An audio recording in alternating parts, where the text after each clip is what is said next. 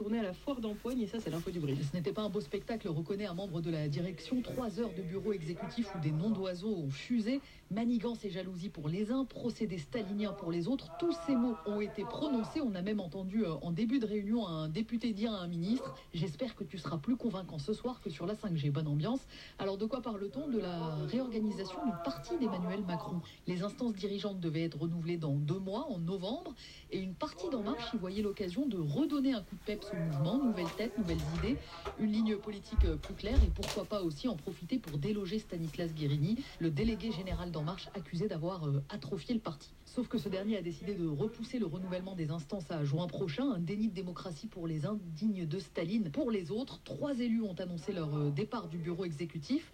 Le camp de Stanislas Guérini dénonce lui une faute politique. La réunion s'est finie tard, après 22 heures, après avoir acté le report de l'élection interne, mais le parti est en lambeaux. Et ce n'est pas la fin des ennuis pour autant. Et non, parce que cette réunion euh, n'a pas été suivie que par les marcheurs ou par les journalistes politiques, mais aussi par euh, toutes ces formations avec lesquelles Emmanuel Macron souhaite fonder une grande coalition, le Modem, Agir, le Parti radical. Dès hier soir, dans ces partis, on riait sous cap des divisions d'En Marche. On dirait les plus belles heures de l'UMP, m'a confié un centriste.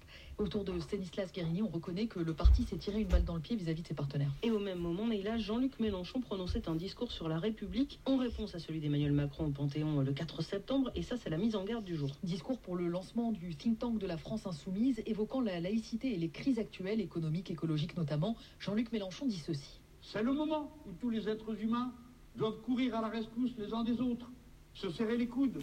Ce n'est pas le moment où il faut regarder pour voir quelle est la couleur de peau de celui qui vient vous aider, ou la religion de celui qui est en train de se noyer. C'est le moment où il faut plus que jamais développer l'esprit d'entraide, de solidarité. Et vous autres qui êtes en train de diviser tout le monde, de jeter de la haine de tous les côtés, de vouloir rallumer d'absurdes guerres de religion, c'est à ça que vous faites obstacle. Et tout cela sans jamais citer explicitement le projet de loi sur le séparatisme, mais le reste du discours ne fait aucun doute, c'est bien à cela qu'il faisait référence. Jean-Luc Mélenchon qui dira en octobre, le mois prochain, s'il est candidat à la présidentielle de 2022. Le brief